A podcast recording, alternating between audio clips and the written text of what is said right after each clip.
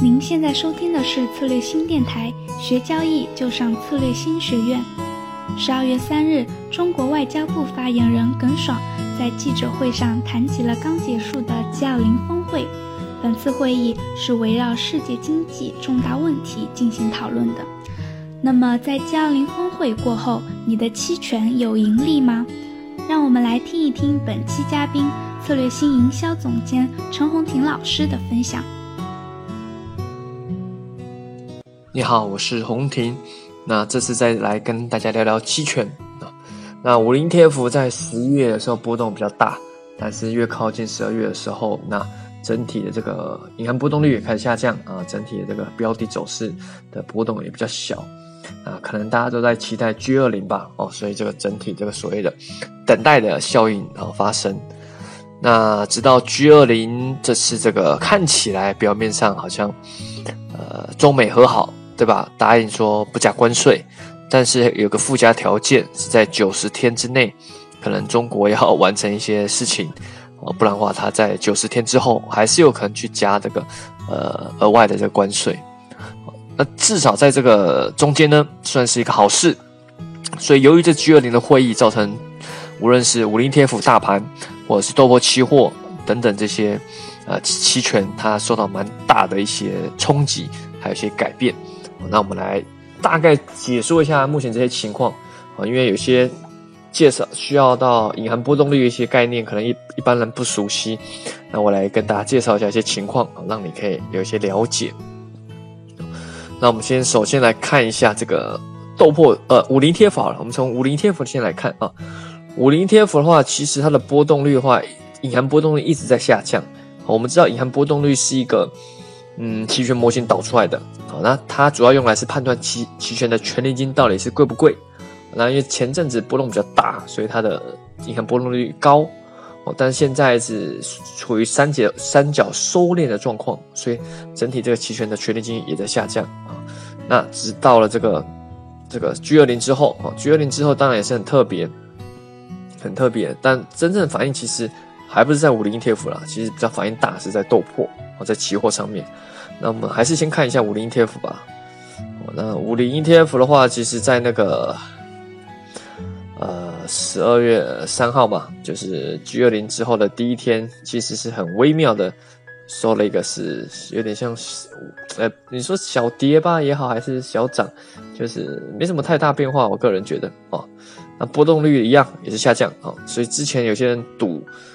用跨市策略哦，所谓的跨市策略就是同时买看涨买看跌的，通常在开盘没多久就应该把把它平掉，因为它波动率快速的下降。如果你这时候没有平的话，基本上也有可能是亏钱，很有很有可能是亏钱。哦，那接下来进入的这个区间的话，其实你看波动率应该还是会持续下降。好，那这个对于期权的买方非常的不利。好，那当然有可能到达一个今年度的一个。底线的吧，应该差不多二十。虽然二十对去年来说还算高，但在今年来说，二十差不多算是一个区间的底线。所以，如果要做买方的，也是可以。呃，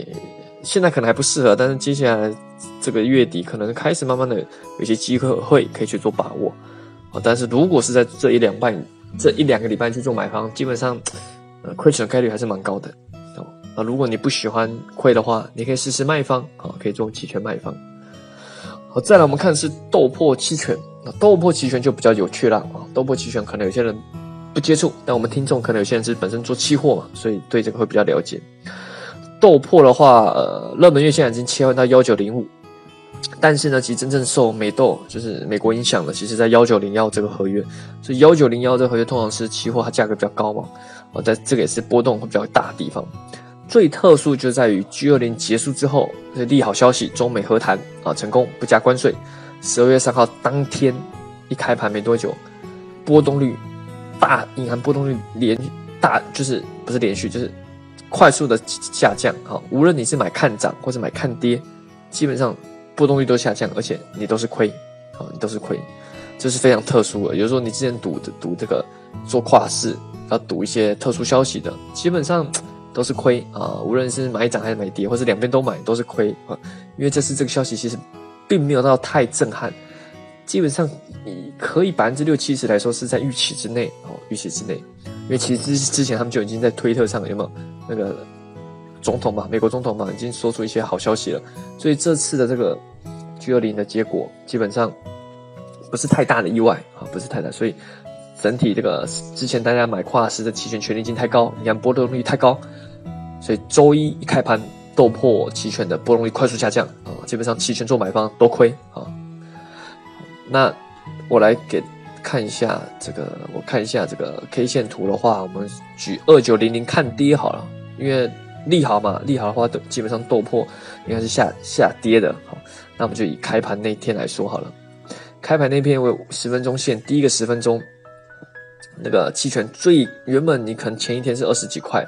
两两千九的看跌期权，二十多点的权利金，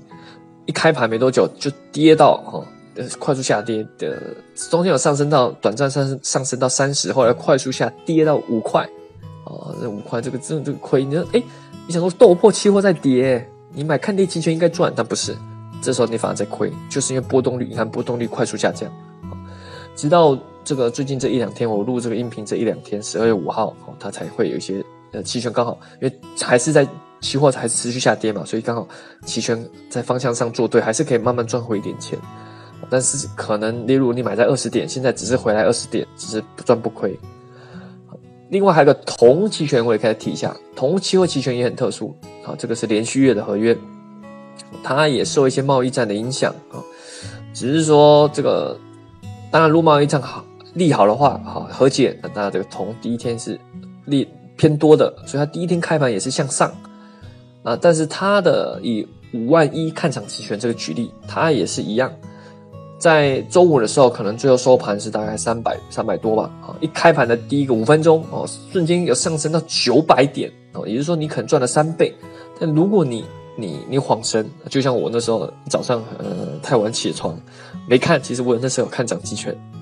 等到回头来看，哎，怎么已经跌到剩下在大概这这从九百然后迅速回落到大概五百多。哦，虽然最后还是赚，但是就少了非常多，